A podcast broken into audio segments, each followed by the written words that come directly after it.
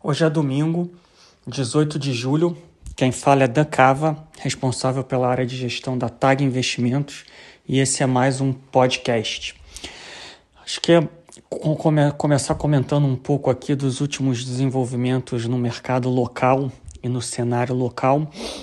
Depois a gente fala um pouco é, sobre os últimos eventos, principalmente no tocante à inflação é, dos mercados internacionais é, e os riscos que a gente está vendo aí no cenário para as próximas semanas.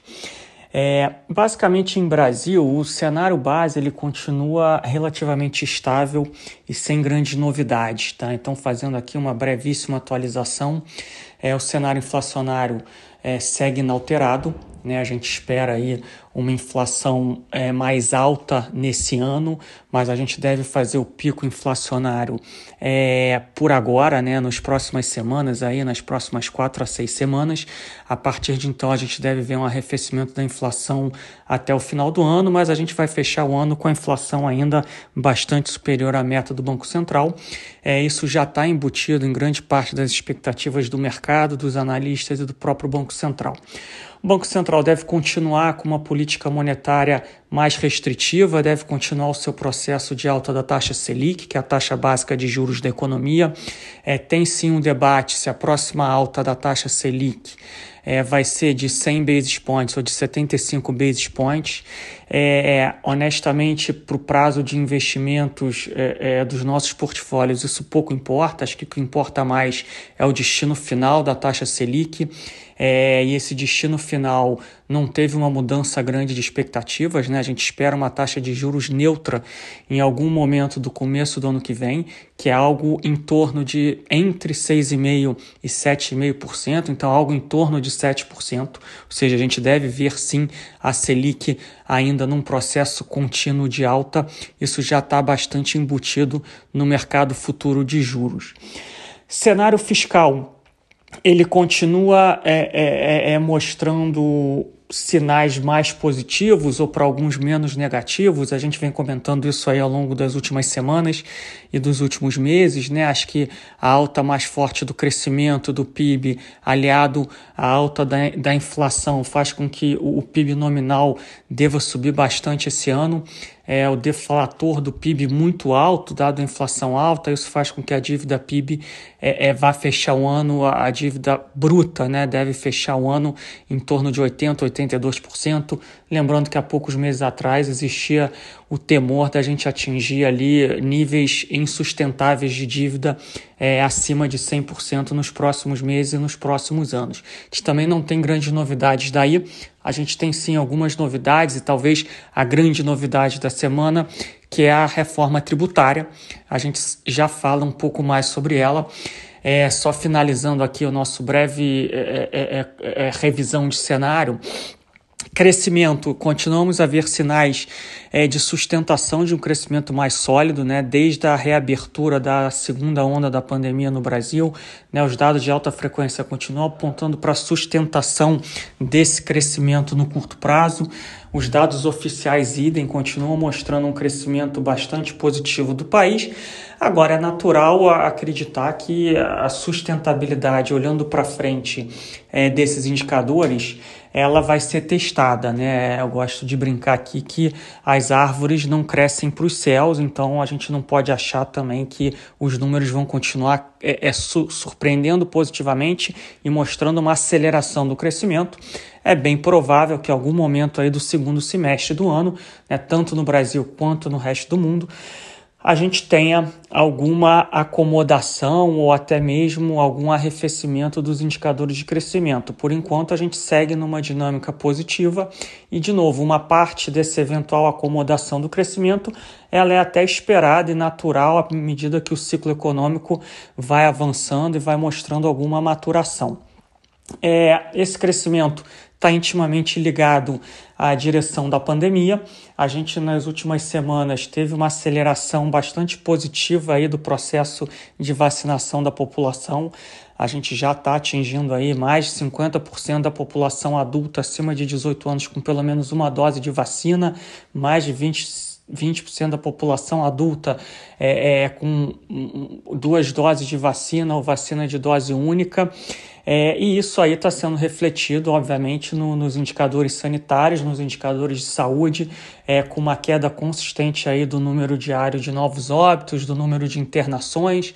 Né? O sistema de saúde já está é, é, sem sinais claros de sobrecarregamento. É, obviamente que a gente pode ter eventuais focos pontuais e localizados é, de novos surtos pandêmicos, né? A gente tem visto, visto isso acontecer em outros países, principalmente Europa, Reino Unido, agora algumas é, é, regiões dos Estados Unidos onde a vacinação não ganhou uma atração maior. Mas o cenário de Brasil, de fato, é um cenário mais construtivo, vacinando aí mais de 1 milhão e 300, 1 milhão e 400 mil pessoas por dia útil. É, ontem a gente teve o sábado com o maior número de vacinados, com um milhão de vacinados. É bem provável que a gente tenha hoje um domingo também recorde. Então, é, é isso deve continuar ajudando a sustentação é, do crescimento. Lembrando aqui, não vamos minimizar o problema da pandemia, é, as perdas é, é irreparáveis é, que muitos de nós tiver, tiveram ao longo desse processo é, os problemas de saúde, os problemas de saúde física, os problemas de saúde mental. É, não vamos minimizar esses problemas. No que tange a mercado, a gente precisa ficar com um olho se eventuais novos surtos vão levar a fechamentos da economia. E olhando de hoje, mesmo a questão da variante Delta no resto do mundo, parece que pode ser um problema de saúde, mas não um problema econômico, dado que a quantidade de casos tendem a ser um número de casos maiores, porém menos graves, o que necessita menos internações, você leva menos óbitos e você não precisa fechar as suas economias. Então, ainda não teve uma mudança é, drástica em relação a isso é, a variante Delta ela pode de fato atrasar a recuperação ou a reabertura em algumas regiões específicas, mas ainda não parece ser é, um risco para o é, crescimento brasileiro e para o crescimento global de médio e longo prazo. Pode ser um problema de, de, de curtíssimo prazo em, em alguns focos e regiões específicas. Finalizando aqui com talvez a grande novidade aí das últimas semanas, é a discussão da reforma tributária, que de fato a gente é, é, é, comentou sobre ela algumas semanas atrás. A proposta que chegou até o Congresso foi uma proposta muito dura, com o setor empresarial. É, é, com os investidores, né, com a camada mais, a, a, a, mais abonada, mais rica da população é, ela gerou um ruído muito grande no mercado, porque ela prejudicava muitas empresas, muitas empresas é, é, geradoras de lucros, de dividendos e de capitais em geral. Muitos dos pontos que a proposta inicial do governo apresentava, a gente comentou aqui que provavelmente seriam é, revertidos, seriam renegociados, e agora a gente recebeu a proposta é, do relator é, é, é do Congresso, e de fato muitos dos pontos que eram pontos é, é, não consensuais, né, é, eles de fato foram revertidos. Então, não, não temos aqui, é, a gente tem uma restrição de tempo, e obviamente que eu não sou é, é um tributarista, um advogado, é, mas é, acho que o ponto principal que afetou bastante o mercado era a tributação de dividendos de fundos de investimento imobiliário. Isso parece que de fato irá cair, né? não vão tributar esses instrumentos é, a questão do tributar dividendos em geral. É, não foi alterado, a proposta foi mantida em 20%. De novo, não é uma proposta final, isso ainda pode ser alterado, mas em compensação, eles diminuíram o imposto de renda pessoa jurídica em 12,5 pontos percentuais, né? 12,5%, o que é, viria a compensar o, o, a implementação da taxação de dividendos para algumas empresas, para alguns setores, obviamente que para outros setores é, é, o net disso seria negativo, ou seja, você acabaria pagando mais impostos tá? para alguns nichos de mercado. Tinha um outro ponto que era relativamente é, é, não consensual, que poderia afetar muitos setores e principalmente muitas ações da Bolsa, que era a questão da utilização do ágil quando você é uma empresa, um setor que faz muito M&A. Isso também parece que caiu na proposta é, é, do relator no Congresso e vários outros pontos é, é, que deixaram de existir na proposta que o Congresso apresentou aí nos últimos dias, tá? A, a nova proposta, de novo, não estou entrando aqui em cada um dos detalhes, cada um dos pontos da proposta, é, mas a proposta do jeito que ela está hoje, ela ficou muito menos negativa e talvez até muito mais positiva é, é, para a média das empresas listadas em bolsa e para a média é, do setor empresarial. Né? Os pontos ainda é, que demandam debate e que ainda não estão totalmente esclarecidos e que afetam bastante é, a sociedade fica por conta é, de taxação de investidores, de grandes investidores e de grandes empresários em seus veículos de investimento.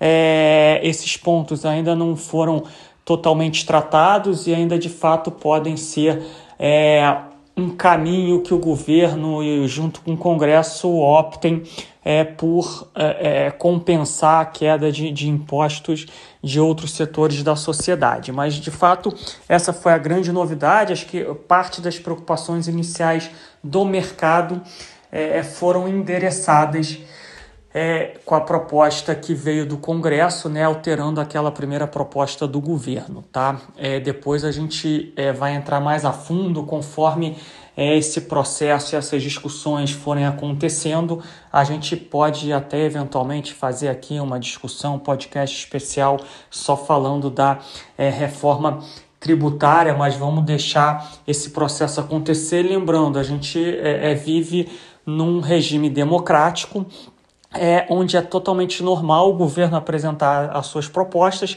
a sociedade debater junto ao Congresso pontos positivos e pontos negativos, e essa proposta vai sendo alterada ao longo de todo esse processo. Então, é, é não tem nada de errado com o que está acontecendo no Brasil. De fato, veio uma proposta, o mercado é, reagiu mal à proposta, muitos pontos que, que aumentavam muito a carga tributária sem compensação.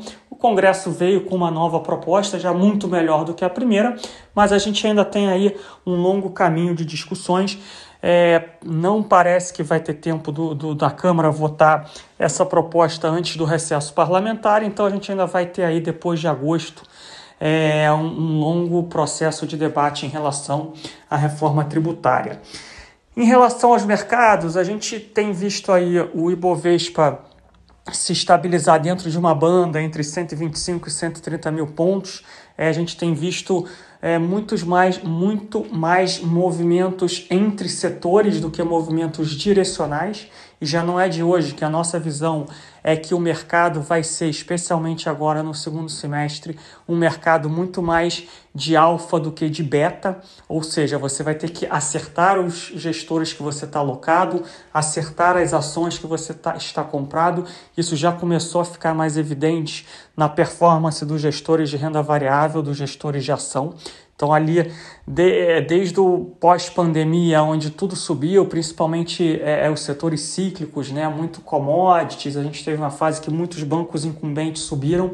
Agora, nos últimos dois meses, a gente já começa a ver aí os bons gestores ativos e de valor conseguindo outperformar o Ibovespa e a gente acha que a tendência para frente vai continuar sendo essa dado que é, os valuations, em parte, né, quando a gente olha a média do mercado, já estão mais ajustados. A gente continua com uma visão otimista e positiva para a Bolsa do Brasil, né? Ele tá, o valuation da média da Bolsa está abaixo, né? Ali, hum, não vou dizer abaixo, mas em torno da média histórica. É, quando a gente olha para outras bolsas globais, principalmente dos países desenvolvidos, elas estão dois desvios padrões acima da média histórica, então a gente acha que o Brasil ainda tem espaço aí é, para um bom desempenho, para uma boa performance da bolsa. O mercado é, de juros ele continua pressionado, né, a taxas mais altas e com, com dificuldade de apresentar uma melhora mais expressiva. A gente está no meio aí de um processo de alta da taxa de juros, de normalização monetária. Então, enquanto não ficar claro para o mercado é, quando esse processo acabou ou está próximo de acabar, acho que vai ser difícil da gente ver um fechamento mais expressivo da taxa de juros no Brasil.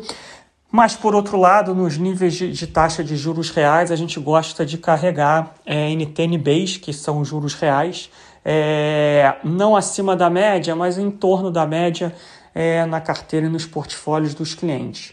Mercado de câmbio. É, testou ali o 4,90, né? O câmbio veio de 5,80, 5,82, testou 4,90, muito sustentado por um ambiente externo favorável é muito sustentado também pela é, é, sinalização mais dura do Banco Central e pela expectativa de juros mais altos. É, não conseguiu sustentar muito tempo para baixo dos R$ reais, voltou ali para o 5,08 com 5,20 é, a gente continua vendo um cenário onde a maior parte do tempo o câmbio fica entre os 5 e os 5,50. Em alguns momentos pontuais, ele passa um pouco acima dos 5,50, passa um pouco abaixo é, é, do 5, mas não consegue se sustentar muito tempo acima dessas bandas. Mas quando a gente olha é, médio e longo prazo, a nossa visão ainda é um pouco mais altista para o câmbio. Então, toda vez que o câmbio é, bate perto desses 5, a gente tem uma propensão a comprar proteções, comprar opções de compra de câmbio. A gente voltou a usar proteções é, é, nos portfólios para o câmbio fechando acima de 5,50 em dezembro desse ano, né? Dezembro desse ano, janeiro do ano que vem. Mas nosso cenário base ainda é de um câmbio é, respeitando essa banda. Mercado de crédito, a gente já começa a ficar um pouco mais preocupado com o mercado de crédito high grade, né, investment grade no Brasil. A gente já começa a ver muita emissão com taxas e spreads muito fechados, vencimentos longos, durations longas. Isso já preocupa um pouco a gente, mas a gente ainda con consegue ver muito valor a ser extraído no crédito high yield, é, obviamente alocando em emissões com, com, com, com pouco nível de alavancagem, com estruturas de garantias muito bem amarradas é, é, é, e não tão longas e com durations relativamente curtas. Então, esse financial deepening do Brasil continua, a gente continua a ver boas operações nesse nicho, mas obviamente não são operações que acabam chegando aí no grande investidor, no investidor do varejo, e a gente consegue ter acesso a essas operações é, seja para os nossos clientes ou seja através de fundos que a gente investe. Esse é o pano de fundo de Brasil. É, para falar um pouco aqui do pano de fundo internacional, eu não queria me estender muito, a gente não tem grandes mudanças.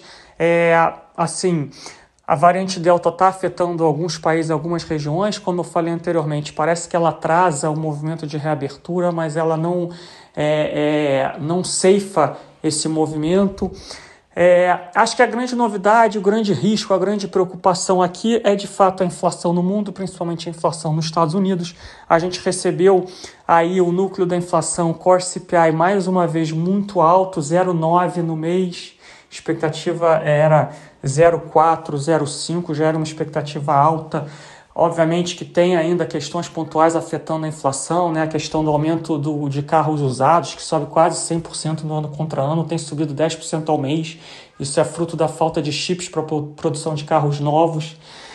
É, a gente tem problemas ali de, de, de setores específicos que estão sofrendo com falta de insumos, mas a gente já começa a ver um espalhamento maior da inflação que pode ser um problema para frente. A gente viu isso no Core CPI, que é o equivalente ao nosso PCA. A gente viu isso no PPI, que é o nosso equivalente aí ao IGP, né, os IGPs, os índices de preços ao produtor. Isso não está acontecendo só nos Estados Unidos. Os dados de inflação, quando a gente olha também de Inglaterra, é, é, são bem similares aos dados de inflação americano.